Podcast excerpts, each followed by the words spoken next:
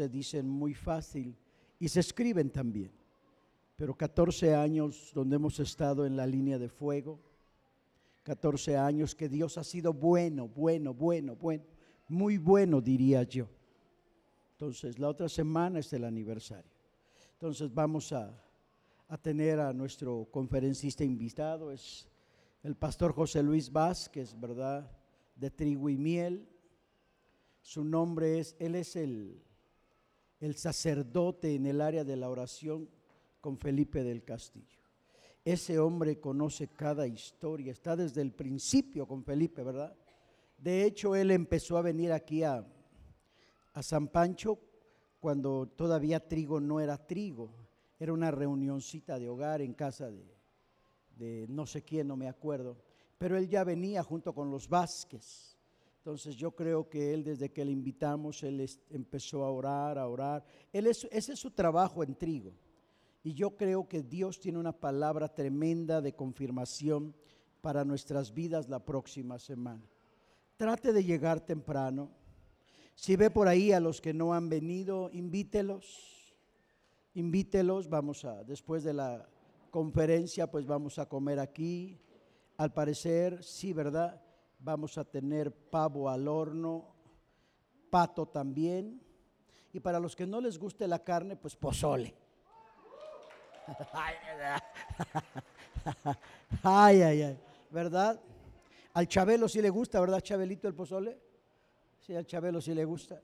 Que así te dicen en la calle, aleluya. Mande, aleluya, el Chabelo es el Chabelo de los de esa banda. Entonces, aquí lo esperamos. Vaya, invite a alguien, vamos a comer, vamos a partir el pastel y pues aquí lo esperamos, llegue temprano. Ya por ahí también tenemos la fecha de la Pascua, la fiesta de la gran celebración, la primer fiesta de las fiestas en honor a Dios. Es en abril, ¿Dónde estás, Miriam? ¿Dónde estás? Esas... ¿eh? Ya se largaron todas, y tenemos cuatro y Padre de la Gloria, pero bueno. ¿Mandé? Sí, bueno, entonces la otra semana aquí le esperamos, véngase muy cambiado. Es nuestra fiesta. Dígale al que está a su lado, es tu fiesta, hijo. No, no, como que no entendió, es tu fiesta. Y Dios da regalos en esos días de fiesta. ¿Quién viene por primera o segunda ocasión de este lado? Todos son de casa. Aquí, todos son de casa. Recuerde que los que faltan dos días, dos fines de semana, pues otra vez, como si volvieran a empezar, ¿verdad? Por acá desde el otro son de casa. Allá, pónganse de pie si quieren poner de pie, por favor les queremos conocer porque al final los vamos a llevar a comer. Aparte que es la, foto para la ficha, ¿verdad? ¿Cómo te llamas, campeón? Jonathan ¿Perdón? Rudy. Pues yo no sé por qué vinieron, pero si vinieron es porque hay una necesidad. Todos los que estamos aquí, estamos aquí porque estábamos mal. Hoy no estamos tan bien, pero ahí vamos, porque Dios es bueno. Y hoy queremos decirles que son Den un fuerte aplauso a estos chavos. Nos da gusto que estén aquí. Y el que los invitó los ama. Ah, mira el Antonio. No habla el hijo, pero, pero les ama. ¿Ok? Den un aplauso fuerte, más fuerte aún al Señor. Y pues ahora sí, disponga su corazón.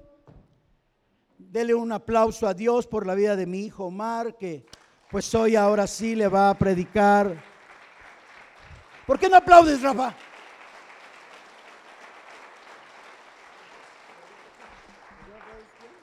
Rafael, hasta que le dije. Ay, no.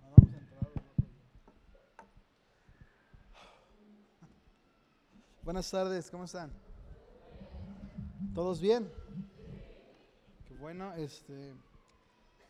Soy, les voy a compartir la palabra. Yo, yo bueno, le decía a mi esposa, hoy me siento muy nervioso. Eh, muy nervioso me siento hoy. Eh, normalmente cuando yo predico, yo tengo mis anotes o mis anotaciones en la Biblia. Y ya, y con eso. Este, pero por la necesidad de lo que estamos hablando, de lo que se está hablando, o lo que Dios está hablando a la iglesia, eh, quise hacerlo lo más ordenadamente posible y hice un, y hice un bosquejo. Eh, tenía mucho tiempo que nací un bosquejo, estoy muy nervioso, o sea, pero lo, lo hago por la necesidad este, que Dios tiene en este tema en la iglesia. Para mí fue importante, sentí que para Dios es importante y sentí que es Dios hablándonos en serio qué es lo que quiere eh, para este tiempo en la congregación. Entonces, no se trata, no, no, te quiero, no, me malinterpretes, no quiero hablarte de una super eh, conferencia espiritual. Quiero hablarte de algo tan sencillo y tan básico eh, que se ha venido hablando. Eh, quiero continuar con lo que mi papá predicó el día miércoles. Quiero continuar con esa predica desde un enfoque este, distinto, pero es lo mismo, ¿verdad? es un enfoque distinto, pero es lo mismo. Quiero hablarte acerca de cómo funciona el reino espiritual, cómo funciona eh, esto de la congregación. Entonces, yo, yo, yo este tema quiero hablarte el día de hoy acerca de la oración. ¿Acerca de qué? De orar. Quiero hablarte acerca de orar y antes de seguir adelante, eh, vamos a orar. ¿Sale, vale? Ahora por mí, este, que mengue, porque en serio ha habido una lucha desde la noche, eh, he tenido una lucha con el tema he tenido una lucha con ese tema este, en el que se ha inquietado mi corazón, ha querido ser llevado a pleito, ha querido ser llevado a enojo, no dormí. es así como que ah, este, me levanté como si estuviera peleado con alguien o con Andrea y dije, pues no, no, no pasó nada. me levanté con esa actitud. Entonces, yo creo que siempre hay oposición. Eh, siempre hay oposición cuando queremos hablar algo que en realidad está en el cuerpo de Cristo, que en realidad está en el corazón de Dios. Entonces, necesitamos orar y quiero que oren por mí para que mengue yo y, y crezca Jesús en, en este tiempo. ¿Sale? Padre, ponemos en tus manos esta tarde, Jesús. Gracias por la palabra que tú nos has dado. Entendemos que no somos nosotros. Entendemos que no se trata, Dios mío, de nosotros. Entiendo que se trata de ti. Hablo lo que tú pusiste en nuestros corazones, en lo que tú nos has venido inquietando e incomodando. Tú sabes en qué nos metemos, Dios. Tú, nos llevas a terrenos, Dios, necesarios para que la congregación podamos dar otro paso, para que no haya estorbo en nuestra oración, para que no haya estorbo en lo que pedimos en el cielo, para que no haya duda en lo que hacemos por ti, Jesús. Dios mío, dame tu gracia. Lléname de tu amor, envuélveme de tu presencia, envuélvenos con tu presencia. Dame una paz y tu tranquilidad, Dios mío. Amén. Vamos a empezar. Y este sermón eh, Tío, hasta le puse nombre. este sermón este, le puse oración efectiva. Es un tema sencillo. No es un tema de lo más difícil, no es un tema complicado, es un tema sencillo. Pero quiero hablarte de oración efectiva. Y, y quiero que, y para empezar en esto, quiero que vayamos allí en tu Biblia, vea Mateo capítulo 18, versículo, 10, versículo 18. Y quiero hablarte de una verdad Quiero hablarte de una verdad que no se ha hecho física en la congregación. Y dice, vamos a leerlo, vamos ahí en tu Biblia, vamos todos juntos a, leer esta parte. ¿Ya estás ahí? ¿Ya estás listo? Mateo 18, 18. Y es Jesús mismo hablando, dice esto. De cierto os digo que todo lo que atéis en la tierra será atado en el cielo y todo lo que desatéis en la tierra será desatado en el cielo. Jesús está dando esta palabra, está dando o está revelando el verdadero poder o, el ministerio o la fuerza de la iglesia. Eh, hablamos de iglesia como cuerpo, no a la religión, no hablamos, hablamos del cuerpo de Cristo, hablamos de los seguidores de Jesús, los que pues, le echan ganas, ¿no? Entonces, los que están eh, comprometidos con Él, los que están enamorados de Jesús, hablamos de eso del cuerpo de Cristo, que viven en obediencia. Y dice Jesús revela a primera instancia cuál es el primer ministerio, cuál es el poder que tiene la iglesia, que es que atar y desatar. Dice la Biblia que cuando nosotros oremos, en el cielo vamos a atar y desatar. Que si queremos que, que una situación sea atada y sea detenida, oremos y va a ser detenido. Pero si queremos que algo sea hecho, oremos para que sea desatado y sea hecho. Ese es el primer ministerio o este es el poder que la iglesia tiene. ¿Quién lo reveló? Jesús.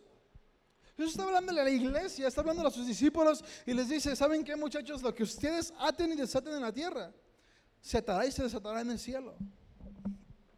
Esa es, esa es la fuerza de la iglesia. Vamos a seguir leyendo. Dice el versículo 19, otra vez os digo que si dos de vosotros se pusieran de acuerdo en la tierra acerca de cualquier cosa que pidieren, les será hecho por mi Padre que está en los cielos. Versículo 20 porque donde están dos o tres congregados en mi nombre, ahí estoy yo en medio de ellos. ¿Cuántos no sabemos estos versículos, verdad? Son bien cantados estos versículos. Son cantadísimos. ¿Cuántos los hemos escuchado? ¿Cuántos los han leído? ¿Ah? Pues, si no has leído, no te preocupes, lee tu Biblia, échale ganas.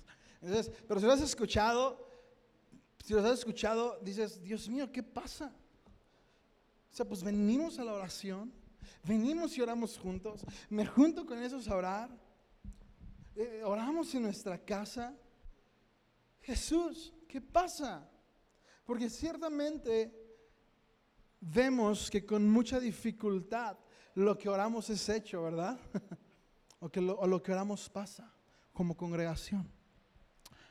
Hoy en día vivimos en una situación complicada dentro de la ciudad, vivimos en una situación en la que despertó un espíritu de muerte, de vandalismo y pues de, miedo en la, en, la, en la ciudad. Y la iglesia ora y no pasa nada. ¿Te has dado cuenta? Parece que no pasa nada, de hecho ahora si ni siquiera viene tu vecino o ni siquiera viene el que le este, hablas de Dios, no sé, ni siquiera, al que le compartes de Dios ni siquiera viene. O sea, tan es el hecho de estos capítulos que, que, en serio necesitamos meditar y detenernos y decir, ¿por qué no está pasando nada si tú Jesús, si tú mismo hablaste de cuando nos reuniésemos, podíamos atar y desatar? ¿Qué está pasando Jesús? ¿Te has puesto a preguntar esto? ¿Te has dado cuenta de esta palabra? O sea, no quiero que me malinterpretes, quiero hablarte de la oración. Esto es lo que quiero explicarte, pero va más allá de solo orar. Ahora, quiero explicarte una cosa acerca, eh, esta prédica trata mucho del diablo, ¿verdad? esta prédica trata mucho del diablo y quiero hablarte unos puntos acerca de quién es el diablo. O sea, cómo funciona, para qué es el diablo. Pero vamos para allá. Entonces, entendemos este punto y decimos, ¿estás dispuesto a preguntar si caes en la duda o en el hecho de por qué no pasa nada? Porque oramos y oramos y, oramos porque haya permanencia y no hay permanencia. Oramos para que haya eh, evangelismo y no hay evangelismo. Oramos para que haya reconciliación y no hay reconciliación. Oramos para que haya cuidado de los nuevos y no hay cuidado de los nuevos. Pero la Biblia dice, oye, pues estamos cumpliendo, nos estamos juntando a orar por un fin. ¿Qué pasa? Quiero darte unos testimonios acerca, este, bíblicos. Quiero darte unos testimonios bíblicos acerca de cómo funcionaba la oración o cómo ha funcionado la oración a lo largo de la historia. Eh, a lo largo de la historia en pasajes bíblicos y testimonios que hemos vivido en la iglesia. Entonces, todos recordamos cuando Pedro es encarcelado Pedro es tomado, lo llevan a la cárcel, luego por ahí un, este, ¿cómo, le dicen a ese? Uno le dieron el pitazo, fue, corrió a la iglesia, corrió cuando estaban todos congregados y dijeron, agarraron a Pedro, está en el tambo. Ni modo, aquí se quede, no, ¿verdad? Pues ni modo, ya lo agarraron, ya le tocaba. O sea, no, no la pensó bien. No, dice que la iglesia, ¿qué hizo? Se puso a orar. La congregación se puso a orar y dice que las puertas de la cárcel se abrieron y Pedro, dice que Pedro en medio de la cárcel era como invisible y que iban caminando en medio de la cárcel y llegaron hasta, hasta la puerta de afuera y nadie los vio. Porque la iglesia oró. El, otro, otro punto que quiero hablarte es acerca de un joven en Estados Unidos este, llamado Mike Michael. Él, él menciona que él, tenía un profundo deseo por hablar de Dios en su escuela y era, presionado en su congregación o en su iglesia por sus líderes con tanta conferencia de evangeliza, hablen de Jesús, llevan a Jesús a las naciones, que no, les, no se avergüencen de Dios en su escuela. Y él se sentía presionado, pero tenía el deseo en su corazón. Va y se planta delante de Dios y le dice, Señor, es cierto que yo quiero predicarle a mis amigos, quiero que pase algo en mi escuela pero me da pena, soy un, tengo muchos complejos, tengo muchos temores, tengo una inseguridad grandísima, Señor. Señor, no puedo. Dios le responde diciendo, ¿sabes qué? No ores en público. Dice, vas a hacer esto. Dios le da una estrategia. Le dije, ora callado, que nadie se dé cuenta. Sin incógnito, ¿no? Como, como lo, lo, en secreto de manera privada, así guardando el secreto de que, de que estás orando. Ve y dale vueltas a la escuela todos los días y ora calladamente.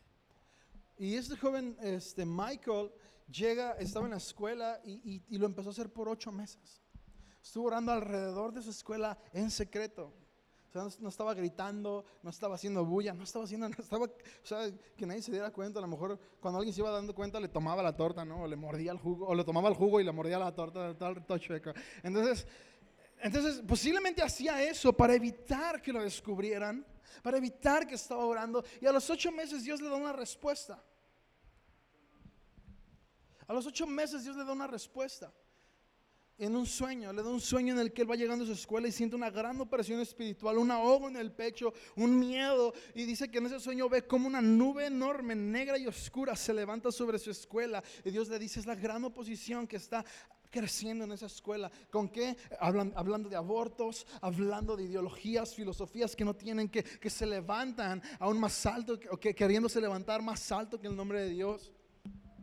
Rebeldía, drogas. Y dice que, cuando recibe esta palabra de parte de Dios, empezó a orar ahora en los pasillos. No solo oraba ya alrededor de la escuela, oraba en los pasillos. Estaba orando en los pasillos, pero de manera secreta, no andaba así, Señor, no, ni poniendo manos, iba así como que, Señor, este, ven, entra en la escuela, interven, Dios mío, salgo en, en, mi escuela, que los jóvenes te conozcan, pero de en secreto. Sé que al poco tiempo, al, él, estar orando de esta manera, eh, un día saliendo de la escuela, sale de su casa, sale, salen de la escuela, perdón, y va directo a su, camioneta dice que un joven al que no conocía, pero que sí ubicaba, porque estaban en la misma escuela, le dice, oye, ¿me podrías llevar a mi casa? Perdí mi bicicleta y no tengo quien me lleve y sé que tú pasas por ahí. Y dice, sí, claro, yo te llevo.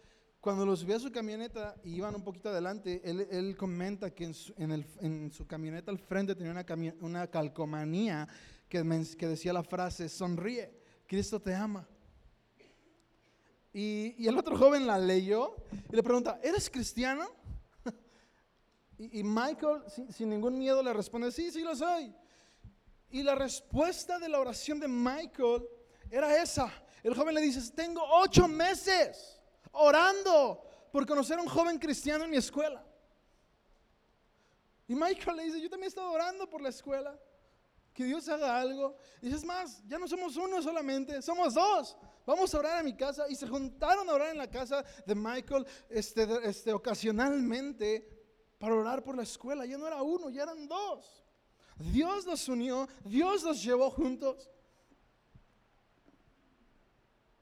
Dice que al poco tiempo, a las pocas semanas, este joven al que Michael, este, con el que Michael empezó a orar, se convirtió en un ferviente evangelista en la escuela. Y dice que lo vio en medio de un, salón y, en medio de, un pasillo, perdón, y estaba hablando con el joven más rebelde, el más punqueto, el más ronquero. Esos eran, en esos tiempos, pues eran, esa era la onda. Hoy es otra onda, este, hoy es otro rollo, ¿verdad? Y estaba poniendo su mano en su hombro y hablándole de Jesús y orando por él. Sé que poco tiempo después empezaron a levantarse reuniones de oración dentro de la escuela. hechas por mismos alumnos. Dios entró por la oración de alguien. Aquí tenemos dos temas, ¿no? Oración y permanencia. Permanencia. Eso tiene que ver contigo. Si tú no permaneces en nada, no va a pasar nada. Entonces, permaneció en secreto. No tuvo que hacer tanto ruido ni andar de aquí para allá abajo. O sea, oraba. El siguiente testimonio que quiero contarte habla de una nación completa. Eh, eh, eh, cuando, se dio la, Segunda Guerra Mundial, este, que, Inglaterra y Francia se veían invadidos por, por, Alemania, por el Führer, este, vienen, conquistan Francia y cuando van hacia Inglaterra, este, uno de los generales de Inglaterra que se llama Winston Churchill se vio altamente angustiado. Dice, ya vienen los alemanes. Hitler iba a invadir a Inglaterra. Dijo, lo único que les quedaba era orar. Alemania era imparable. Tú puedes leer esto en internet, esto es historia. esto es historia. Este, y, se, y se armaron en todo el país cadenas de oración. Hitler iba en camino y nunca llegó. No sabe, no se sabe qué fue lo que lo detuvo en el camino. Al parecer una niebla muy intensa lo cubrió y se regresó para nunca más volver. ¿Por qué? Porque oraron. Entonces, quiero, que entendamos esto. O sea, físicamente, terrenalmente, ¿quién te tiene un ejército? Y más como Hitler. Hitler es una eminencia. o sea, un tipo con un país pequeño invadiendo a toda Europa y con gente cansada, sin recursos, invadiendo, o sea, con las de perder, ganando terrenos. Y una nación que se levanta a orar lo detuvo. Tú eres la biografía completa, menciona que Hitler vio la neblina y tuvo miedo y dijo, no, no quiero arriesgar a mis hombres, esto está peligroso. Y se regresaron. Se regresaron. Al parecer fue una para los alemanes al parecer era una buena decisión, pero era algo que se estaba moviendo en la oración. Después de eso, la reina de Inglaterra dijo un pensamiento que hasta hoy se mantiene. Dice, le temo más a un ejército de personas orando que a un ejército militar. Entonces, volvemos a Mateo, a Mateo 18, 18. Y nos encontramos con que Jesús le dice a la iglesia, le dice a sus discípulos, hey, todo lo que tienen en el cielo, será atado en la, todo lo que tienen en la tierra será atado en el cielo, y todo lo que desaten en el cielo, en la tierra, será desatado en el cielo. Y si se ponen de acuerdo y oran todo lo que pidan, les será hecho. Y, hoy en día quiero mostrarte este punto. Y hoy en día quiero que entendamos esto. Y hoy en día quiero que te hagas la duda, ¿por qué conmigo no? ¿Por qué mis hijos se perdieron? ¿Por qué perdí a mi familia? ¿Por qué no he alcanzado esto? ¿Por qué? ¿Qué pasó, Señor? ¿Por qué no ha pasado nada? ¿Por qué oro y no pasa nada? ¿Por qué vengo a la oración y batallo tanto? ¿Qué se perdió? Porque esa es una frustración. Si estamos bien, estamos entendiendo que a nivel de tu casa pase algo, pero no pasa nada a nivel congregacional, ni a nivel ciudad, ni estatal, ni nacional. Tenemos una iglesia que entendemos que hay que orar para pedir.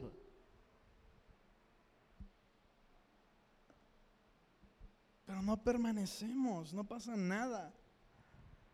No, vemos el fruto de esto. No vemos por qué no funciona. No vemos que demos pasos agigantados. Como congregación hemos orado porque se acabe el divorcio, no se acaba. congregación hemos orado porque se acabe la muerte en San Pancho, no se acaba.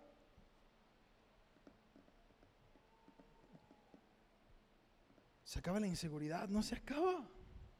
Es más, crece. Pero ¿qué pasa? ¿Qué está pasando en la congregación? ¿Qué es lo que estamos haciendo mal? ¿Qué es lo que se está perdiendo? O sea, Jesús lo dijo y podemos, podrás decirme, hey, pero la Biblia lo dice, sí, pero ¿por qué no lo vives? No, es que sí lo vivo, sí, pero no se ve. no hay frutos. Vamos que los frutos en mi casa, pues qué, poco fruto. El fruto tiene que ser congregacional. Dios no, te, no, no, Dios no te escogió para bendecirte a ti, Dios escogió a un cuerpo para bendecir al cuerpo, para bendecir a todos, no nada más a uno. Eso se llama individualidad y es el diablo. Si Dios te está bendiciendo en individualidad y te lo guardas para ti, lo haces solo para ti, estás endemoniadísimo. Eso es parte del diablo en tu vida. Dios no llamó nada a la individualidad, Dios llamó a un cuerpo, a una casa, a un cuerpo conjunto. Entonces, ¿qué pasa con este punto? Y aquí yo quiero entrar al tema del diablo. y, y, tiene que ver con el diablo. Muchas veces el engaño, y lo hemos dicho, yo lo he entendido, yo también lo he dicho, y muchas veces es así. Pero muchas veces decimos, no tiene nada que ver con el diablo y a veces es que todo lo tiene que ver con el diablo. Lo tiene tan manipulado, tan oculto, que no entendemos que sí es él. ¿Cómo funciona el diablo? ¿Quiénes sabemos quién es el diablo? ¿Saben quién es el diablo? ¿Sí? Ahora levanta tu mano, quiero que estés conmigo. Ayúdenme allá con la puerta, no dejen salir a nadie porque me distraigo. Este, sale, vale, no dejen salir a nadie, me distraigo. Y por favor, entonces, quiero, quiero, quiero estar en, en esto. Vale, vale, quiero estar en esto. Quiero que no, nos perdamos de esto. Entonces, ¿quiénes entendemos qué, qué, es el diablo? ¿Quién es el diablo? ¿Quiénes conocen la historia, la historia del diablo? Si no la conoces, quiero hablarte un poco de él. Quiero hablarte un poquito de quién es él. Este, en el, vamos rápidamente a Juan 12:31 en tu Biblia.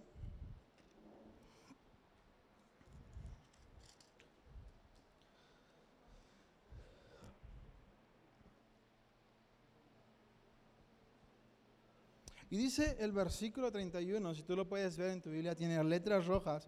Y dice así, ahora, ahora es el juicio de este mundo. Ahora el príncipe de este mundo será echado fuera. Jesús mismo le menciona al diablo el príncipe de este mundo. ¿El qué? El príncipe de este mundo. Y eso quiere decir, o sea, si Jesús lo mencionó, quiere decir que este mundo vivimos bajo la, influencia de Satanás, la influencia del diablo. No quiero satanizar las cosas, no quiero decir que todo es del diablo, pero sí hay una influencia del diablo en la mayoría de las cosas que hacemos. No me malinterpretes, no estoy hablando de que ah, todo es demoníaco, este, que traiga esa playera es del diablo porque tiene unos cuernos. No, no estamos hablando de eso. O sea, eh, no, se, no va por ahí. Entonces, quiero que entiendas esta parte acerca del diablo, cómo trabaja él. Jesús le llama el príncipe de este mundo. Y por lo tanto vivimos bajo la influencia del príncipe de este mundo. Cuesta trabajo aquí seguir mi boceto. El mundo actúa bajo la influencia de este, del diablo. El diablo te puedo asegurar que él viene y se sienta aquí hasta el frente, predica, levanta, escucha la prédica, levanta las manos, trae su Biblia. se sabe más la Biblia que tú. Y viene, se sienta, adora, se cae y apaga y se va. Y dice, ah, qué buena estuvo la prédica, ¿verdad? Contigo. De hecho, a veces al diablo le conviene que seas cristiano. Entonces, para que le des guerra a la iglesia. Entonces, ¿cómo trabaja el diablo? Entendemos que él es la influencia principal en este mundo. Pero ¿dónde está y cómo trabaja? ¿Cómo trabaja? ¿Dónde está? ¿Cómo opera? En el, en el libro de Apocalipsis 2.13 encontramos que el ángel está dando una, palabra a la iglesia de Pérgamo y le dice, tú que estás donde está el trono del príncipe de este mundo, donde está el trono del diablo es Apocalipsis 12, 13 para los que lo quieran apuntar. Y, y dice, tú habitas ahí.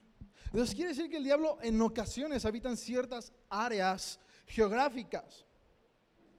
A veces habita en personas específicas. Si lo leemos en Juan 3, 26, 27, nos podemos dar cuenta que también habita en personas.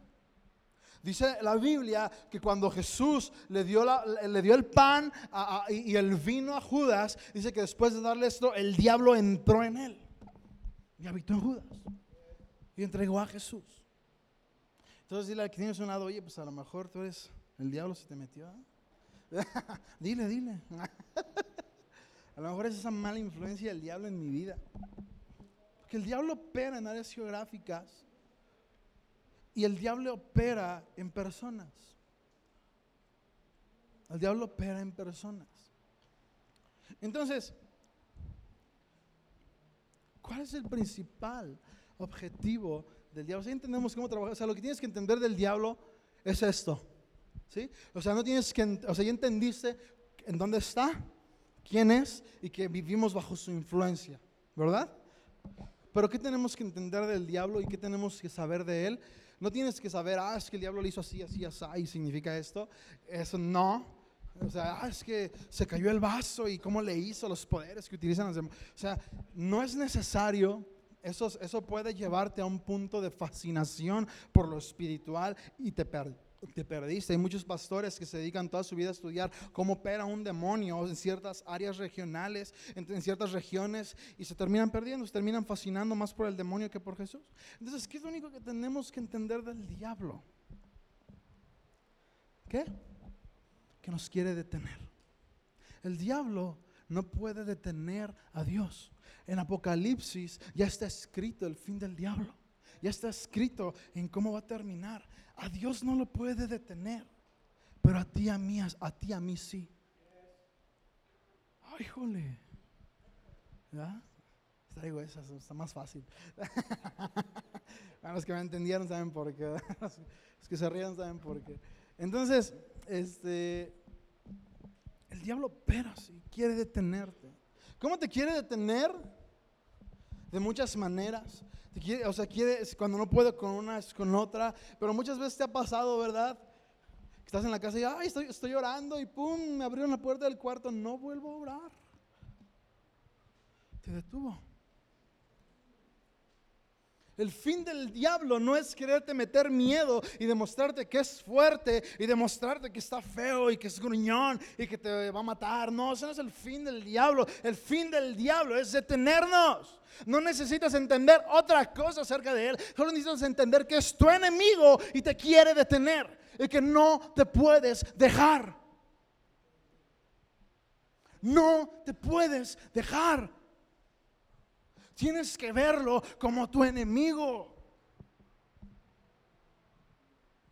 No como lo menciona el pastor muchas veces, ya no me meto con el diablo para que no se meta conmigo. No se trata de eso. El diablo no es así. El diablo dice, no, no importa, te voy a detener. No importa que no eres para reprenderme, yo te voy a detener. No importa que no eres para reprender. No, no, no me importa eso, que ores para que no le vaya mal a alguien. No me importa que no eres por eso. A lo mejor ni oras por nadie para que no me meta contigo. Aún así se va a meter contigo.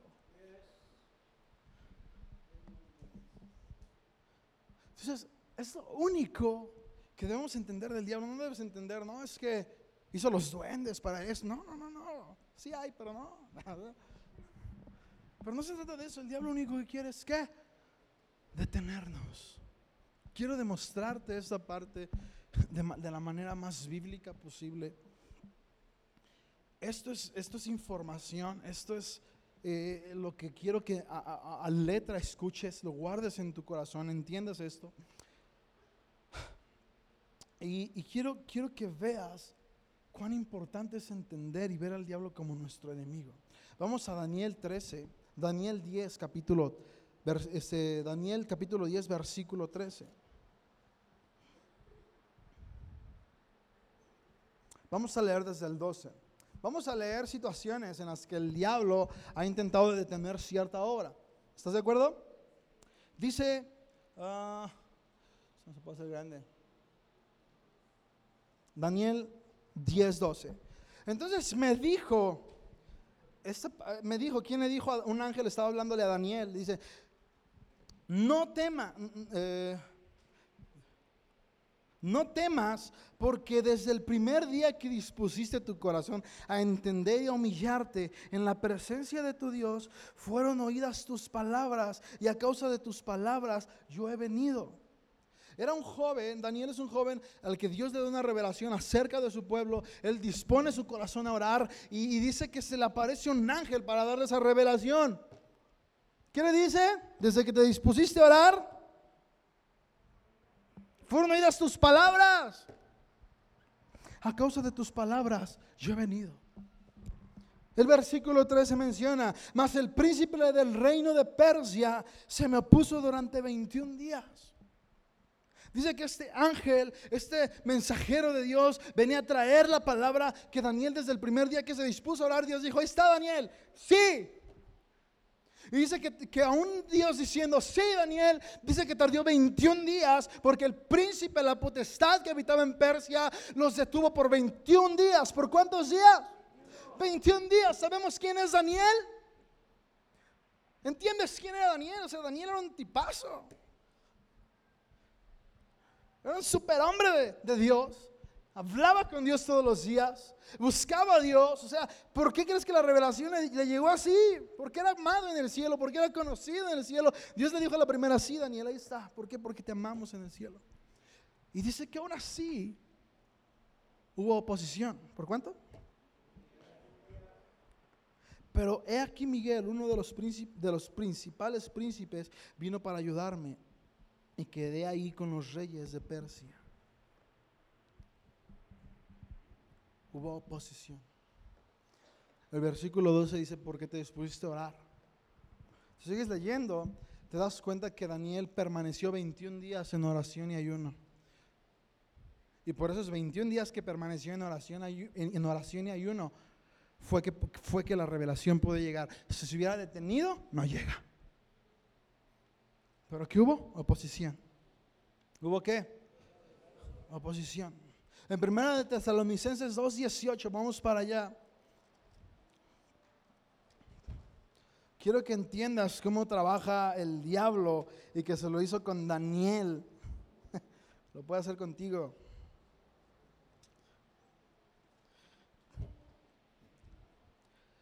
Primera de Tesalonicenses 2.18. Sabemos quién era Pablo, ¿verdad? O sea, en la, Biblia no conocemos a un hombre más maduro, más fiero, un cristiano más maduro que Pablo. No, no, entendemos, no conocemos un hombre más maduro en la Biblia que Pablo. Era un superhombre Pablo. Y dice, y Pablo dice estas palabras, por lo cual quisimos ir a vosotros, yo Pablo ciertamente una y otra vez, pero Satanás nos estorbó. A Pablo, a Pablito, al que levantaba muertos, al que navegó en naufragios, al que apeló al César para hablarle de Dios al César el hombre más importante de Roma. A Pablo dice que qué? Le estorbó. Pablo, esta carta se la escribe a los, a los tesalonicenses. Pablo en uno de sus primeros viajes misioneros escribe esta carta para decirles, he querido volver a ustedes, pero el diablo nos ha estorbado. Dice, yo Pablo he querido ir, pero el diablo nos ha estorbado. Cuando Pablo iba y salía a un lugar a, levantar una iglesia, a levantar una congregación, a hablar de Jesús, a enseñar a los discípulos de esa zona o de ese lugar que llegaba, Pablo más o menos se quedaba un aproximado de tres años para enseñar a la congregación. Cuando veía una congregación madura, tenía líderes maduras, se iba a otro viaje. Pero Pablo les escribe esta carta porque cuando llegan a Tesalónica hay gran oposición empieza a haber guerras internas, empiezan a buscar a Pablo para matarlo, empiezan a haber este, leyes políticas que les impiden estar así, y ahí empieza a haber guerrillas ahí, empiezan a quemar casas, y Pablo y Silas tienen, y los tienen que sacar de la ciudad escondidas. A los 15 días. ¿Por qué? Porque hubo oposición. De ese, de ese viaje misionero a esta carta en, Tesalonicenses pasaron cinco años en los que Pablo estaba permaneciendo en oración para volver a ir a Tesalonicenses. Imagínate a Pablo, a Pablito. Lo detuvo cinco años. Claro, Pablo permaneció y nos damos cuenta que fue a Tesalonicenses. predicó, pero fueron cinco años que lo detuvo. Vamos, quiero darte un ejemplo más en la Biblia acerca de cómo es que trabaja el diablo y vamos a Mateo 4.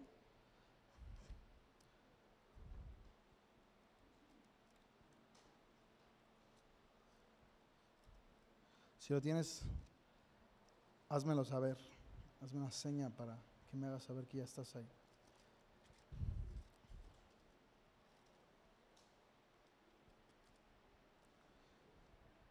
Y dice en el versículo 4, o sea, no nada más era con Pablo, no nada más lo dice con Pablo, lo dice con Daniel, no lo hizo solamente con ellos, con Moisés. Te hablo de grandes hombres de la Biblia que vivieron situaciones en las que el diablo los detuvo, se opuso. Mm, bueno, mm, detuvo la carrera por un tiempo, ¿sí? Pero nunca los frenó. Nunca los frenó, pero sí pausó las cosas. Sí las pausó. No los frenó, pero sí las pausó. Quiero que, quiero que analices esto en tu vida. Solo quiero, que te des cuenta de eso en tu vida. El diablo así está trabajando en tu vida y tú piensas, no, no, no es eso, es que me llevo cansado de trabajar. Como para orar. No, no, no, no, no. Yo entendí que luego dejábamos de orar porque el diablo nos hacía dejar de orar. Que luego dejábamos de leer porque el diablo nos, nos daba más dinero para comprar mayores ocios, para tener más tiempo de, oso- de ociosos. Que Dios nos que el diablo te deja que prosperes para que haya distracción en tu vida y alejarte. O sea, tú piensas que, que son las situaciones como se van dando. No, hay alguien que en serio quiere detenerte. Si no te deja pobre, si no te matas, lo único que hace es detenerte aquí. Si no te destruye, si no destruye tu ministerio, lo único que hace es detenerte. Y tú no te das cuenta. Es tan sutil, pero estamos frenados. Estamos frenados. Ah, por eso mi esposo no viene, sí. Por eso mis hijos ya no quieren, sí. Porque te cansaste. Que te detuvieron y no te diste cuenta y tú pensabas que fue un hecho del destino. Ah, tuvieron un problema, pues se fueron. No, eso refleja qué tan apagado estás. Vamos para allá. Ahorita quiero, quiero tomar de este punto algo más. Dice en el versículo, en el capítulo 4, versículo 1, dice, entonces Jesús fue llevado por el Espíritu al desierto para ser tentado por el diablo. Y después de haber ayunado 40 días y 40 noches, ¿tuvo qué? ¿Tuvo qué? Hambre, ¿estás aquí? Dime si estás aquí. Si no, si el diablo te está pausando y estás, somnoliento, vete. Vete. Porque no el fin no es que nos esté deteniendo, el fin es lo que sigue. ¿sí? Pon atención y guarda en tu corazón que estamos hablando. Necesi- te necesito aquí. Perdona que disciplines o que hable así, pero te necesito aquí. ¿Sí? Entonces, dice que estuvo que hambre. Tuvo hambre. Dice que físicamente estaba débil. Jesús estuvo físicamente débil. Era Jesús, era Dios, sí, pero estuvo débil. Dice que tuvo mucha hambre, tuvo hambre. ¿Qué pasa cuando tienes hambre? ¿Verdad? Yo me acuerdo que una vez llegué con mucha hambre a, a- a mi casa, todavía no me casaba, llegué de trabajar. Y una jornada laboral muy larga y mis papás estaban, creo que fueron a México, no sé dónde andaban. Tuvieron una salida y me dejaron con mi hermana Yomara y me estuve poniendo de acuerdo con ella para hacer de comer. Le dije, mira, haz esto de comer, si hace así, si hace así. yo sé hacer más que, que mi hermana de comer. Estaba explicándole ahí en el trabajo por, por el celular. Y yo llegué con mucha hambre y le dije, pues bueno, si no te sale nada, es un atún. Y hizo un atún. Cuando yo llegué, no le quitó el aceite. Es una cosa horrible. Y era como un engrudo así de pescado. dije, no puede ser posible. Me, me puse muy triste y enojado porque tenía hambre y no traía dinero. No me pagaban y pues ya comí cereal. Entonces, entonces luego cuando nos ponemos, ¿no? Este, cuando no comemos este, débiles, o sea, cualquier cosa nos, ah, nos pone de malas. Cualquier cosa nos altera, o cualquier cosa nos define como algo malo. Dice que Jesús sintió hambre Y cuando Jesús siente hambre, en el versículo 3 dice, y vino él- a él el tentador y le dijo, si eres hijo de Dios, di que estas piedras se conviertan en pan.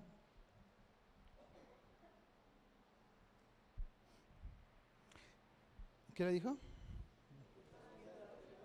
Cuando estaba qué? Ayunando. Cuando estaba cansado.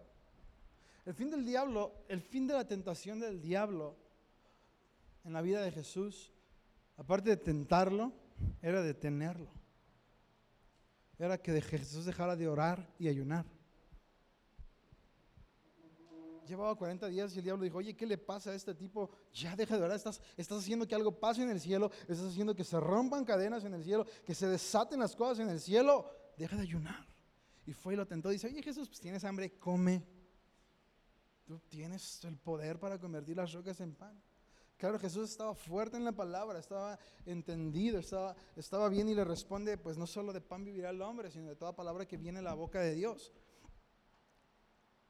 Y en el versículo 5 dice, entonces el diablo le llevó a la santa ciudad y le puso sobre el pináculo del templo y le dijo, si eres hijo de Dios, échate abajo, porque escrito está, sus ángeles mandará acerca de ti. ¿Qué quiere hacer? Detenerlo. Quiere detenerlo. Dice, Jesús, yo, te estoy viniendo a dar la revelación de lo que tienes que hacer. Ya detente, deja de orar, aviéntate y vas a ver que los ángeles vienen, si están contigo, Dios sí está contigo. Jesús, Jesús le responde que no, te- que no tentará o no a Dios. Y en el versículo 8 le dice, otra vez le llevó el diablo a un monte muy alto y le mostró todos los reinos del mundo y la gloria de ellos. Y entre ellos estaba Israel. Y le dijo, todo esto te daré si, te- si postrado me adorares. ¿Tú por qué crees que Jesús estaba ayunando? ¿Tú cuál crees que era el, ayu- el ayuno por lo que Jesús ayunaba? Por su pueblo. Porque su padre alcanzara, tuviera misericordia de su pueblo. Que le diera entereza para la obra que iba a venir, para la chamba que le acontecía a Jesús, para su pueblo. Y el diablo viene y le dice, bien Chicho, ya no ayunes, yo te los doy. ya no ayunes, yo te los doy. Jesús, ahí están todos los, no, no nada más Israel, tu precioso, tu precioso tesoro, tu precioso pueblo, todo el mundo te lo doy. Yo, yo no meto las manos, Jesús, nada más adórame. Y de- deja de ayunar, hombre. Ya, ya está la respuesta a lo que querías. Ahí está. ¿Qué es lo que quería hacer? Detenerlo. Entonces Jesús le dijo en el, en el versículo 10, vete Satanás porque escrito está, al Señor tu Dios adorarás y solo a Él servirás. El diablo entonces le dejó y aquí vinieron ángeles y le servían. ¿Entendemos cómo trabaja el diablo? ¿Entendemos cómo trabaja el diablo? Nos damos cuenta. O sea, el fin no es que se le apareció a Jesús para tentarlo, el fin se le apareció para callarlo. Se le aparece para callarlo.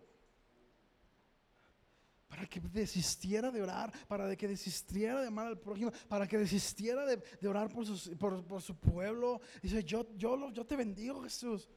También tengo esa autoridad sobre el mundo y soy el príncipe de este mundo. El fin era detener a Jesús, el fin era detener a Pablo, el fin siempre fue detener a Daniel.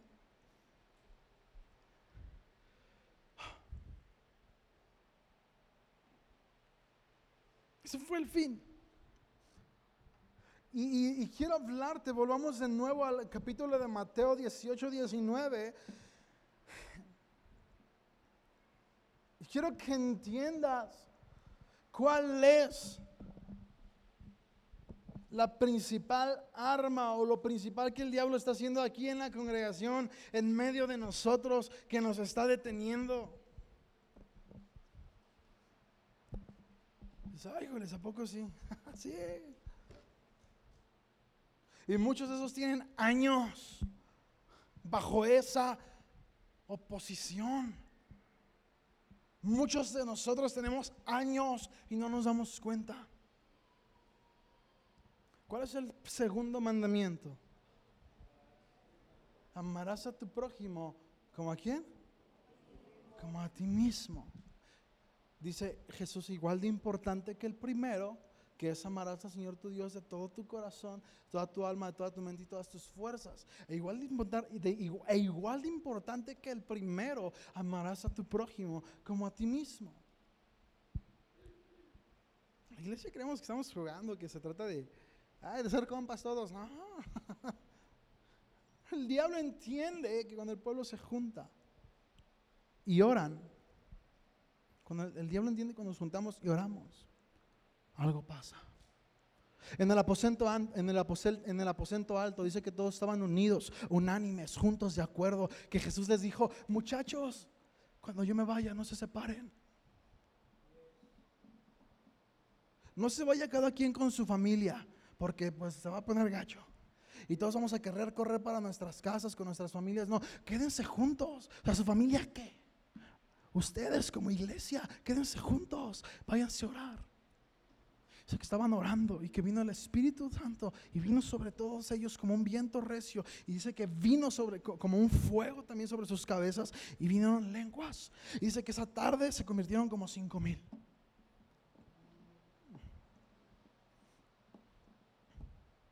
Ah, es que no quiero ir, es que mi, mi familia, mi, mi suegra hizo pozole no la iglesia, no se trata de eso. Bueno, rompe allá, rompe la unidad, rompe lo que Dios está formando aquí. Ve allá, quédate fuera. Eso que haces es muy peligroso. Porque cuando el diablo se mete contigo, es tú y él solos. Pero cuando estás dentro de y se mete contigo, se mete con todos. Se mete con todos. No puede con todos. ¿Entendemos esto? ¿Cómo nos detiene el diablo? Vamos a Mateo 18, 19 nuevamente. Y dice así, otra vez os digo que si dos de vosotros se pusieran de acuerdo en la tierra acerca de cualquier cosa que pidieren, les será hecho por mi Padre que está en los cielos. Y dice, y se ponen de acuerdo, yo voy a estar ahí también. Dice que se pusieran qué? La palabra de acuerdo se trata, viene del griego sinfoneo, que significa sinfonía, que es una combinación de dos palabras, que es de la palabra sum, que significa juntos o unidos, y fone, que quiere decir voz o sonido. Yo que soy músico y ahora que empiezo a estudiar y que tengo un trayecto aquí con los músicos, este, nos costó mucho trabajo sonar bien, ¿verdad Manuel? Una vez, de hecho, esto lo comparto como testimonio y de amor a la persona que lo hizo, a, Luis que lo hizo. Gracias, Luis. Esa vez que hiciste, estábamos tocando horrible y se paró enfrente, no, ya estuvo. Y dije, gracias a Dios. en un evento público, ¿no te acuerdas, Luis? Estábamos tocando horrible y, y se para Luis enfrente, no, ya estuvo. ¿Saben qué? Vámonos. Nos costó mucho trabajo. Y dije, gracias a Dios. De hecho, este, este testimonio lo platico mucho. Digo, no, ya nos tocamos horrible. Y, nos hicieron el paro, pararon la música. nos, nos echaron la mano. Y, en su sabiduría de Luis entendió cómo estaban pasando las cosas. Pero en esa parte como músico, ahora que estudio, que estudio música, este, es, es, muy complicado. A los músicos nos cuesta mucho sonar bien. Y más aún nos cuesta, más aún nos cuesta sonar bien con alguien más. Trabajamos mucho para ello. Por eso es difícil cuando uno de la alabanza se baja porque dicen, ah, ya, ya me cansé. Que... Digo, oye, pues va a ser difícil acoplarnos con alguien más. Pues que Serafín se va, va a ser difícil porque, de hecho, toco con cualquier otro bateristas y siento que no son lo mismo. Y te molesta, ¿verdad? Internamente te sientes enojado. este, pero como música nos cuesta mucho. Ahora, imagínate si en una sinfonía hay un gran trabajo. La Biblia dice que estemos de acuerdo. ¿Estamos qué? De acuerdo. ¿Está de acuerdo? Vamos al versículo. Ahora quiero que entendamos por qué Jesús está hablando de esos capítulos en el versículo. Vamos al versículo 21 de Mateo 18. Es difícil estar de acuerdo, nos va a costar trabajo. Estamos entrando en tema. Ya estamos, entra- ya estamos entrando en tema, en, en lo que Dios quiere traer a la iglesia. Y quiero entrar en tema con este versículo. Dice en Mateo 18, 21. Entonces le acercó Pedro y le dijo, Señor, ¿cuántas veces perdonaré a mi hermano que pega contra mí? ¿Hasta siete? Hasta ahí nos quedamos. Este, Pedro se acerca a Jesús después de que Jesús da esta explicación acerca de orar juntos. Estar de acuerdo y Pedro le dice, ah, Jesús, pero si este me acaba de... pues, es manchado este. o sea, este, ah, este es de los que tira la piedra y baja la mano, Jesús. ¿Qué pasa con esto? Aquí está el meollo del asunto. Jesús estaba entendiendo que iba a haber broncas, que la manera en la que el diablo nos iba a detener estando no de acuerdo. Quiero decirte una cosa. Esto lo he tratado con tres familias en la semana. Y, y yo, y las tres familias están heridas, fracturadas por eso. Y tú dices, son líderes. Y muchas veces ya no damos problemas en la iglesia, ya no hay pleitos, ya no hay enojos. Pero cristianamente decimos, ah, sí te perdono, pero ya no eres mi amigo. Porque soy cristiano y de ley. Para ya no salir herido.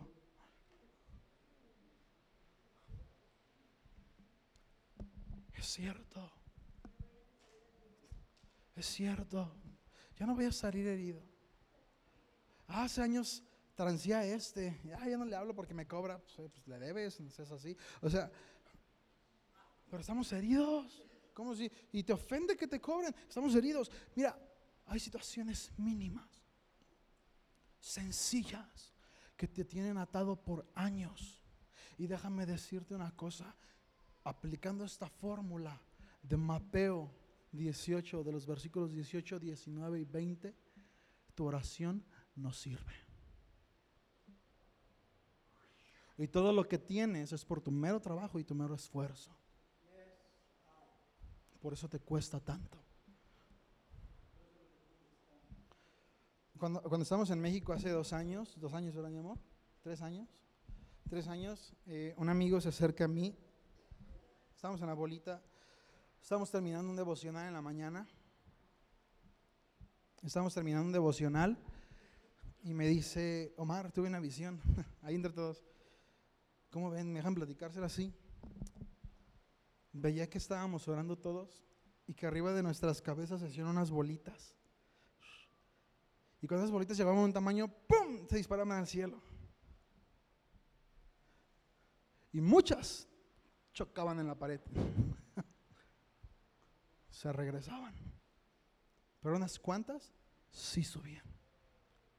Y yo ahora que entiendo esta palabra digo, Dios, las mías chocaban. yo andaba ya de orgulloso y de peleonero. Con todos.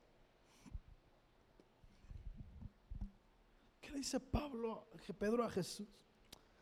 Maestro, ¿cuántas veces tengo que perdonarlos? ¿Cuántas veces? No te estoy hablando de pedir perdón. Porque pedir perdón podemos hacerlo. El problema es la otra persona como dice, sí, está bien. Y no perdonamos. Es importantísimo perdonar. Pedro le dijo, ¿cuántas veces tengo que perdonarlo? No se trataba de pedirle perdón, se trataba de perdonar lo que le hizo.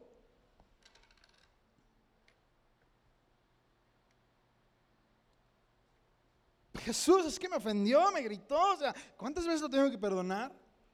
Pedro, te va a volver a ofender. Lo va a volver a hacer. Pedro, mañana te la va a hacer otra vez. Pedro, te juntas con él. ¿Cómo no, crees que va a volver a pasar?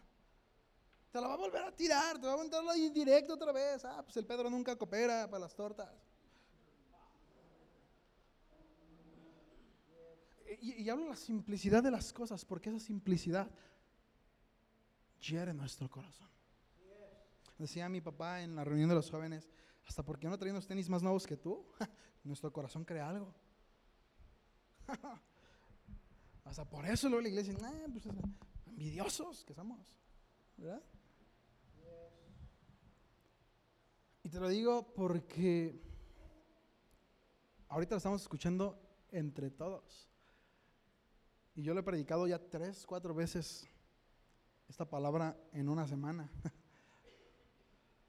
Eh, en casas personales.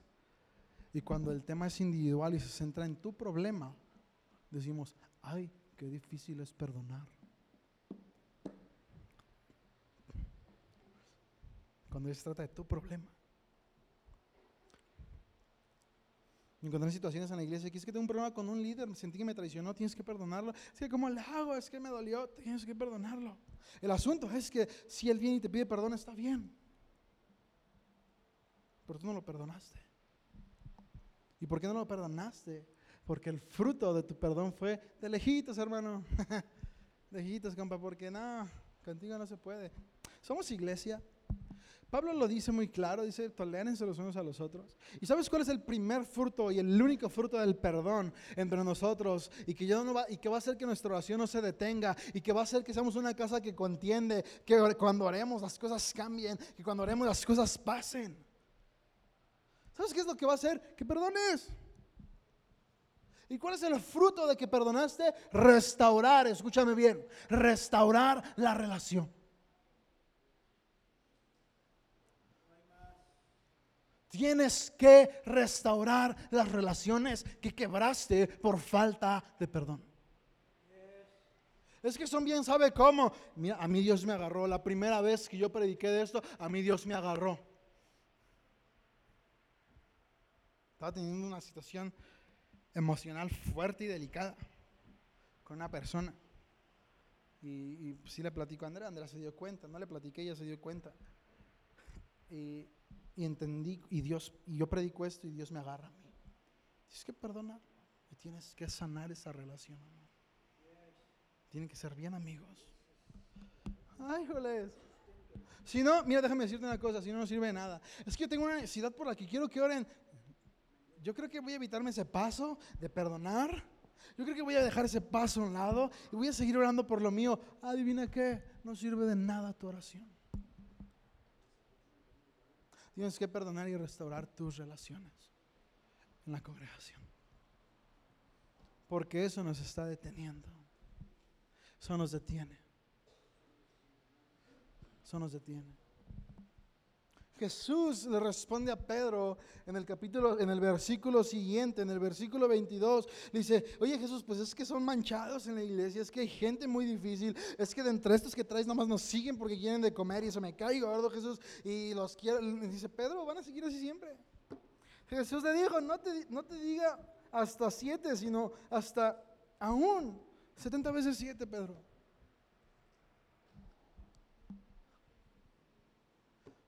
70 veces 7, Pedro. Casa, iglesia. ¿Ya vas a tocar? ¿Ya vas a tocar? Ah.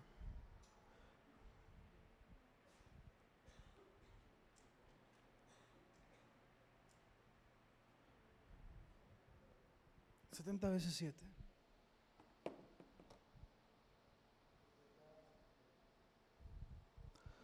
siete. Ya de aquí en adelante me la he hecho con mi Biblia.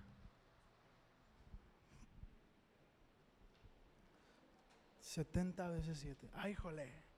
Hey. Y quiero, quiero decirte una cosa. Si, tú eres de esos cristianos que tienen años, que a lo mejor eres prosperado en unas áreas, pero en otras no, que hay dolor en unas áreas. A lo mejor estoy bien económicamente, pero familiar estamos fracturados. Estoy mal en todas las áreas. No sé qué hago aquí. Todo ha ido en caída. Es porque tienes cautivo a alguien en tu corazón. No te estoy diciendo, mira, no te estoy diciendo que se trate que vayas y pidas perdón. Te estoy diciendo que tú sueltes el perdón. Yo tengo aquí unos jóvenes que andaban de novios y se pelearon. Ya no se hablan. Y ahí andan que quieren llegar a orar yo los saco de la oración. Me estorban. No se hablan, traen pleito casado, no sé qué traen.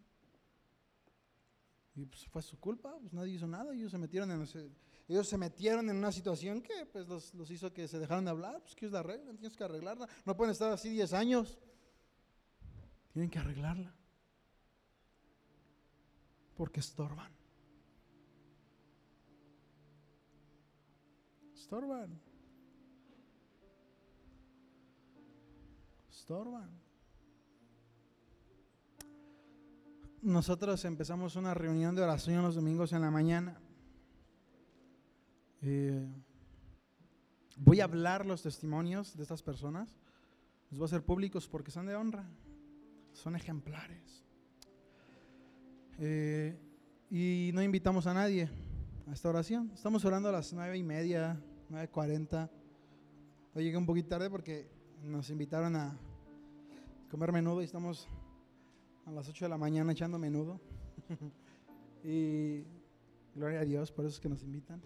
Que Dios les siga bendiciendo. Que les dé mejores trabajos que los que tienen. Que son de bendición.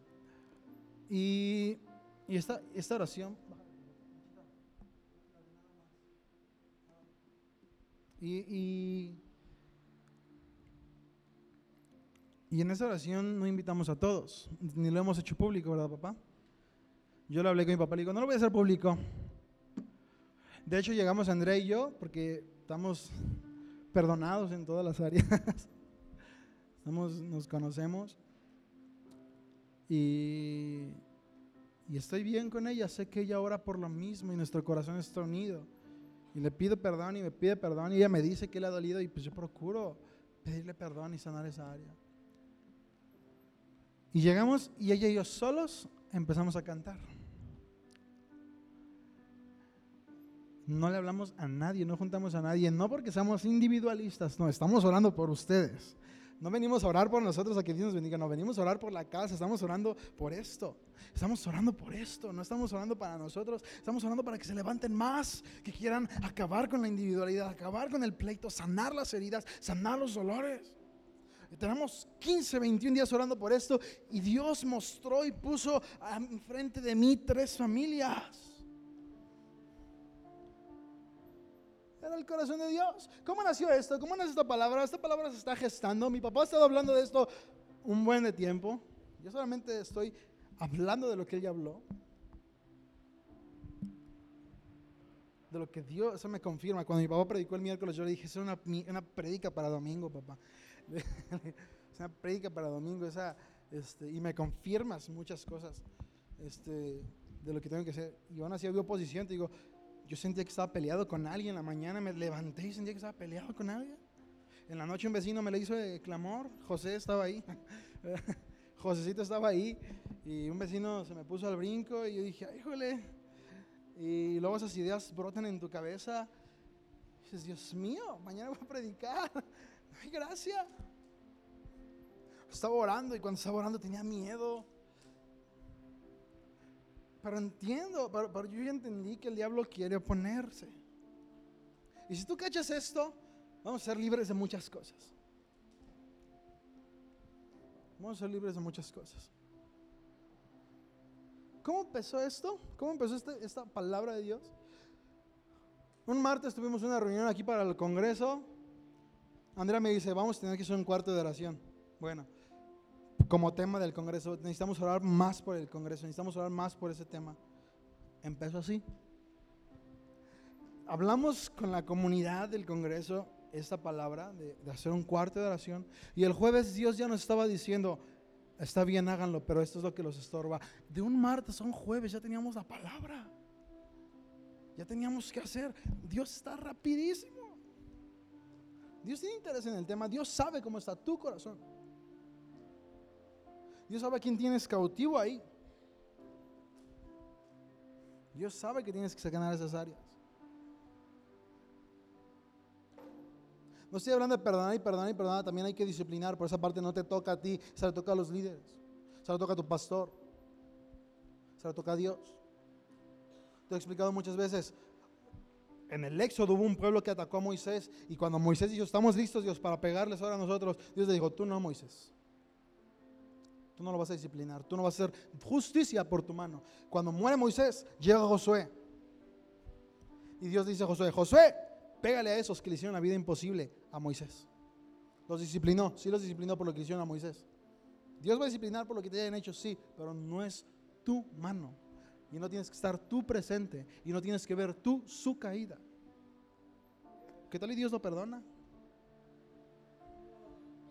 Tienes que perdonar. Tienes que perdonar. La iglesia es algo que yo amo muchísimo.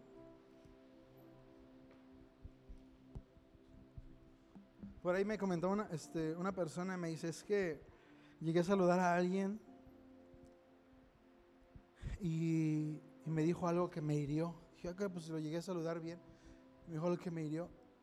Y, y de esos días que tú andas así, bien, bien emotivo, bien emocional, así bien alegre. Me dijo, y me dolió, y hasta me agüité, me puse, me fue a sentar a comer mis talentos triste, estaba agüitado, anduve dos, tres días así, y dije, no, voy a ir a ponerme a cuentas con él. Dice que se fue a poner a cuentas con él. Y usted dijo, oh caray, ni me di cuenta. Ay, jole, no manches, ni me di cuenta. No, no, no, ni me acuerdo. El diablo quiere dividirnos, quiere separarnos. Todas las situaciones que tienen en la iglesia no es como que un tema para caer o para, para, para hacerte caer, que tú crees que se trata de ti. No, no es un tema para hacernos caer o para hacernos débiles o para que el diablo nos pisotee y nos vean. No, es un tema para romperle la vida al cuerpo.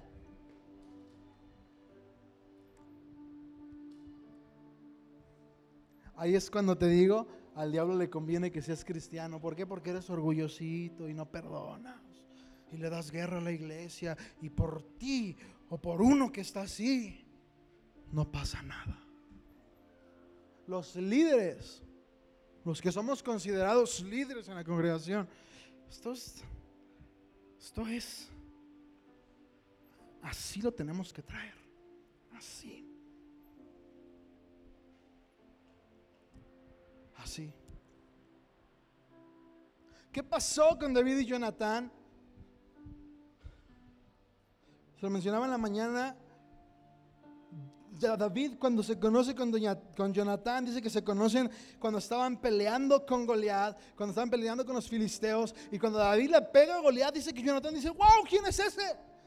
Yo soy el, Jonatán era el hijo del rey Saúl. Entonces el próximo para el trono era Jonatán. Pero Sa- Jonatán entiende, dice, wow, ese es el ungido de Dios. David está ungido por Dios. No dijo, no, hombre, se cree mucho, pues se cree el santo de la iglesia, nah, que me le arrimo. O sea, dijo, wow, y se le acercó y dijo, David, yo entiendo qué es lo que Dios está haciendo contigo. Aquí está mi espada y mi armadura como muestra de mi fidelidad. Y cuando tú seas rey, yo seré el segundo después de ti. Wow. El que tenía el derecho era Jonatán. Sé que tiempo después, David estaba siendo perseguido por Saúl. Y David se encontraba en una situación que no podía hacer nada. O sea, no podía matar a Saúl porque Dios se lo impedía. No podía volver a Israel porque lo mataban. Dormía en cuevas, dormía en la calle, andaba en los bosques, andaba con sus valientes. Dice que Jonatán se dio cuenta que David estaba mal. Dice que salió caminando a buscarlo 30 millas. O sea, a pie, imagínate caminar 30 millas a pie. Se va a buscar. Arriesgándose a que los valientes de David lo asesinaran. O sea, eran tan valientes. La Biblia menciona que uno de ellos, uno solo de ellos, se le pegó la espada y nadie podía con él. Y o sea, dice que mató como 300 hombres él solo. O sea, 300, eh, eh, esos 700 hombres de David, los 700 hombres de David eh, tenían la misma calidad que 2000, que 10 mil hombres de cualquier otro ejército. Y Jonatán se arriesgó a buscar a su amigo que estaba en oprobio, que estaba en dolor, que no sabía qué hacer, que estaba cansado, que estaba dolido, que no podía hacer nada más que seguir huyendo, más que seguir pasando hambre, más que seguir fuera de su familia, lejos de su casa, de los que amaba. Sé que Jonatán salió a buscarlo y renovó su voto. Le hizo el mismo voto. Yo digo, ya lo había hecho, no era necesario hacerlo, se lo recordó. Y le volvió a decir, Cuando tú seas el primero, yo seré el segundo. Voy a estar a tus pies, estoy a tus órdenes, David. Pues en la iglesia no queremos soltar el perdón. Y déjame decirte una cosa. Mi papá habló la, mi papá habló la falta física, lo que provoca físicamente. El que para afuera sí lo podemos hacer, pero no perdonamos. Si decimos, pero de lejos no te vuelvo a hablar, hazte para allá, no, no me conviene juntarme contigo. No, así hazlo en la calle, con ellos sí, aquí no, aquí estorbas. Aquí dañamos la iglesia, aquí dañamos el cuerpo, aquí no llegamos a ningún lado, aquí matan, matan a los niños en San Pancho, no pasa nada. ¿Quieres que te diga una cosa que nos pasó en la que el diablo nos detuvo? En el comedor. Y luego nos mostró que nos detuvo y que ganó la guerra, mataron a un niño que nos ganó. ¿Cómo? Para empezar, las que estaban ahí siempre se peleaban. Siempre había chismes, siempre había broncas. Por ahí se logran poner de acuerdo unas tres y la empiezan a hacer. Jocelyn, Monse y Lupita. La empiezan a hacer. Estaban en unidad. Antes fue nuestra culpa que se el como si fue nuestra culpa. La empiezan a hacer. Muy bien, el diablo vio que no pudo separarnos. Que ahí permanecieron tres entre todas esas. Muy bien, vamos a ver que sí. Dios empieza a prosperar esa obra. Los sábados tenía una reunión de cuántas personas, Monsi y Serafín. ¿Cuántas? 10, 15 personas. Papás, no niños. Estaba pasando algo hermoso en esa colonia. Teníamos como 40, 50 niños y teníamos como 15 papás. Estaba pasando algo grandioso. Eh, dándole de comer a los niños, hablándoles de Jesús, enseñándoles buenos hábitos. Eran puros niños que nadie quiere. ¿eh? Ahí los recibíamos. ¿Sabes qué hizo el diablo? Dijo, bueno, esa obra está creciendo. ¿Sabes qué hizo? Como no puede con unidad, vamos a meter oposición. Y manipuló la vida de los dueños de la finca y nos la quitaron. Y nadie permaneció en oración nadie se opuso. Nadie. Ezequiel. El libro de Ezequiel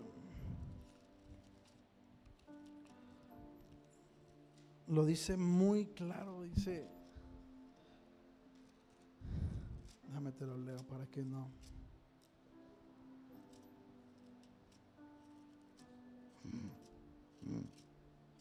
Ezequiel 22, 30 dice, y busqué entre ellos hombre que hiciese vallado y se pusiese en la brecha delante de mí a favor de la tierra para que yo no la destruyese y no lo hallé. Nadie permanece. Nadie permanece. Nadie permanece. Estamos sumidos en pleitos entre nosotros. Ya no le das lata en la iglesia, pero nos detienes. ¿Quieres orar porque tus hijos vuelvan? ¿Quieres orar porque tus hijos estén? Se trata de aquí, aquí, aquí en la iglesia. Sana tus relaciones. Perdona, perdona. Esa es la forma. No te puedes brincar este paso. No te lo puedes brincar. No te lo puedes brincar. Necesitas sanar tus relaciones. No solamente conmigo. Conmigo mucha gente se va bien conmigo y puede ser porque soy el hijo del pastor. Con todos. Así como me hablan a mí, le tienen que hablar a otros. Así como le hablan a los pastores, le tienen que hablar a todos. Tienes que sanar tus relaciones. Es que me hirió. Es que me dolió, sí, pero bueno, entonces quédate ahí sumido en tu problema y te va a ir peor y vas a quedarte más sumido y más y más y más y más no vas a crecer. Dios no estableció nada en individualidad, estableció su reino en un cuerpo, en la unidad. Tenemos que perdonar. Ponte de pie. Quisiera hablar más, pero ya se me fue el tiempo.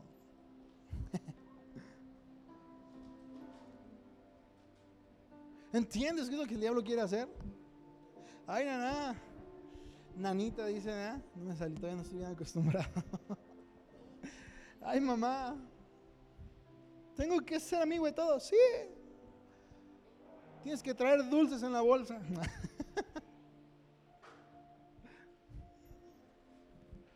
Que traer dulces en la bolsa es necesario. En la iglesia, aquí, aquí se trata de nosotros, de ese cuerpo. Tienes que esforzarte por sanar todas tus relaciones.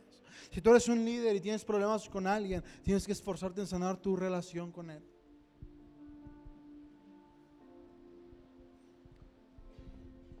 Proverbios dice también que no andes de metiche todo el día en su casa porque pues obvio se van a pelear, ¿verdad?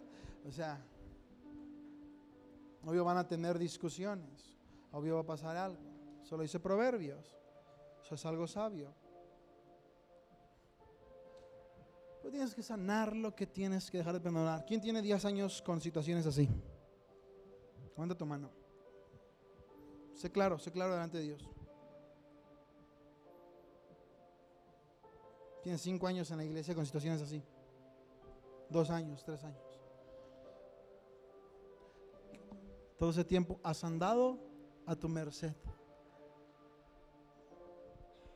A tu disposición te ha ido por tu propio trabajo, porque Dios dice, híjoles, te mueves, te manejas solo. Todo tiene que ver con el prójimo, todo tiene que ver que estamos bien entre nosotros. Tienes que perdonar a todos los que te hirieron y sanar tus relaciones y juntar vez con ellos. Voy a hablar de Chuy y Lupita. Ellos, este, estamos dando el taller del ayuno. y él me externó esa situación. Tuve problemas con Kiki y con Lidia. Me dijeron, y, Chuy me decía, es que yo en mi corazón en su momento dije, pues yo por qué le voy a pedir perdón, pues si él tiene más años de ser cristiano que yo, que él me pida. y dice, pero andaba mal. Salmo 43, 49. O sea, que el que se preocupa por lo, por lo suyo vendrá a gran mal, vendrá gran dolor que se sentían mal. Dice que hicieron una cena y los invitaron a cenar. Y dice, y somos más amigos. A Chuy mismo le volvió a pasar con Serafín. Dice que Serafín puso una línea en medio de ellos. Y Chuy dijo, Serafín, ¿qué está pasando? Es que nos duele, que estamos sintiendo esta parte de ti. Y se acerca y, y, platican y me dice Chuy con alegría, no hombre, somos más compas. Ahí lo dice en versículos anteriores, Mateo 18, este capítulo 16 y 17. Dice, si te escucha, ganarás un amigo. Somos más amigos. ¡Qué bendición! Pero sanamos y restauramos nuestras relaciones. Iglesia, no quiero que te hagas. No quiero que te hagas. Luego parece que el más buen onda de todos no tiene nada con nadie, lo tiene. Hay unos que somos orgullosos y decimos que no tenemos nada. Levanta tu mano si tienes algo con alguien, aquí en la iglesia. Levanta tu mano.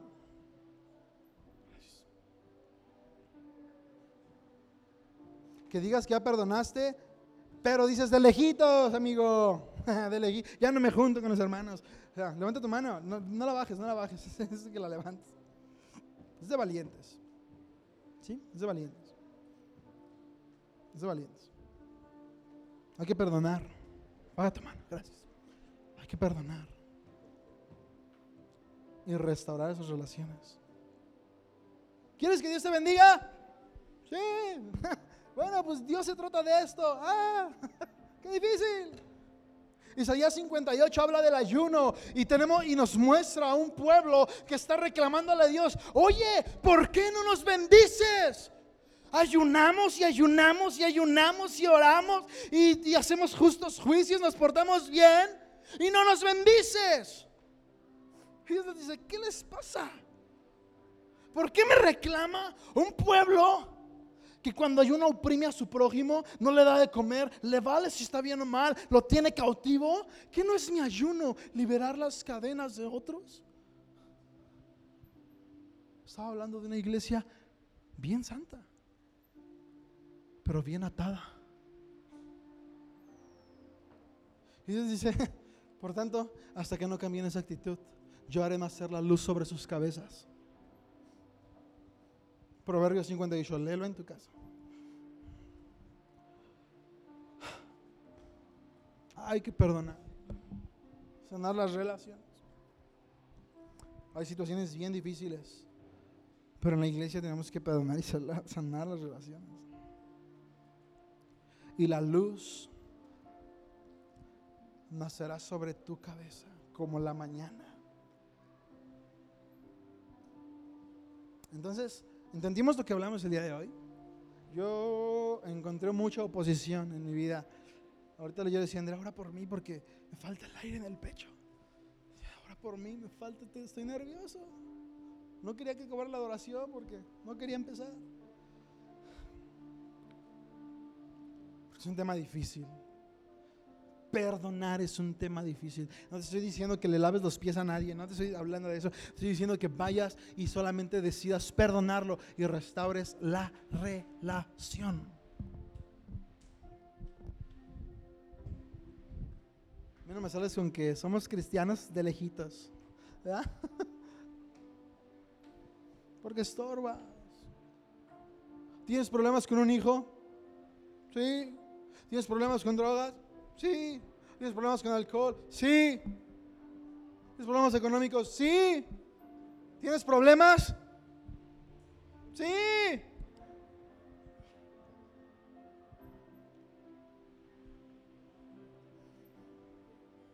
Sí tenemos problemas. Y lo doloroso es que cómo queremos orar por esos problemas si no perdonamos. Que Dios te bendiga. Lee Mateo. Lee Mateo. Esa es la fórmula. Dios dijo, todo eso va a pasar. Ese, mira, los pueblos que te estoy hablando, cuando Mike Michael oró con su amigo, se pusieron de acuerdo. ¿Sí? Cuando Inglaterra oró, oró, todo el pueblo se puso de acuerdo. Nadie dijo, nah, no hay que orar. No, todos se pusieron de acuerdo. Que ya no tenían ejército, no tenían nada. Y yo nos queda nada más orar. Pues sí, a orar. Y oraron. Estaban unidos la iglesia, cuando Pedro sacó de la cárcel, estaban juntos. Y como te dije, como en una orquesta cuesta, cuesta trabajo ponernos de acuerdo, el trabajo aquí va a ser perdonar y restaurar las relaciones. ¿Sale, vale? Es mejor ser, un ser de consuelo que ser consolado. Que Dios te bendiga. papá.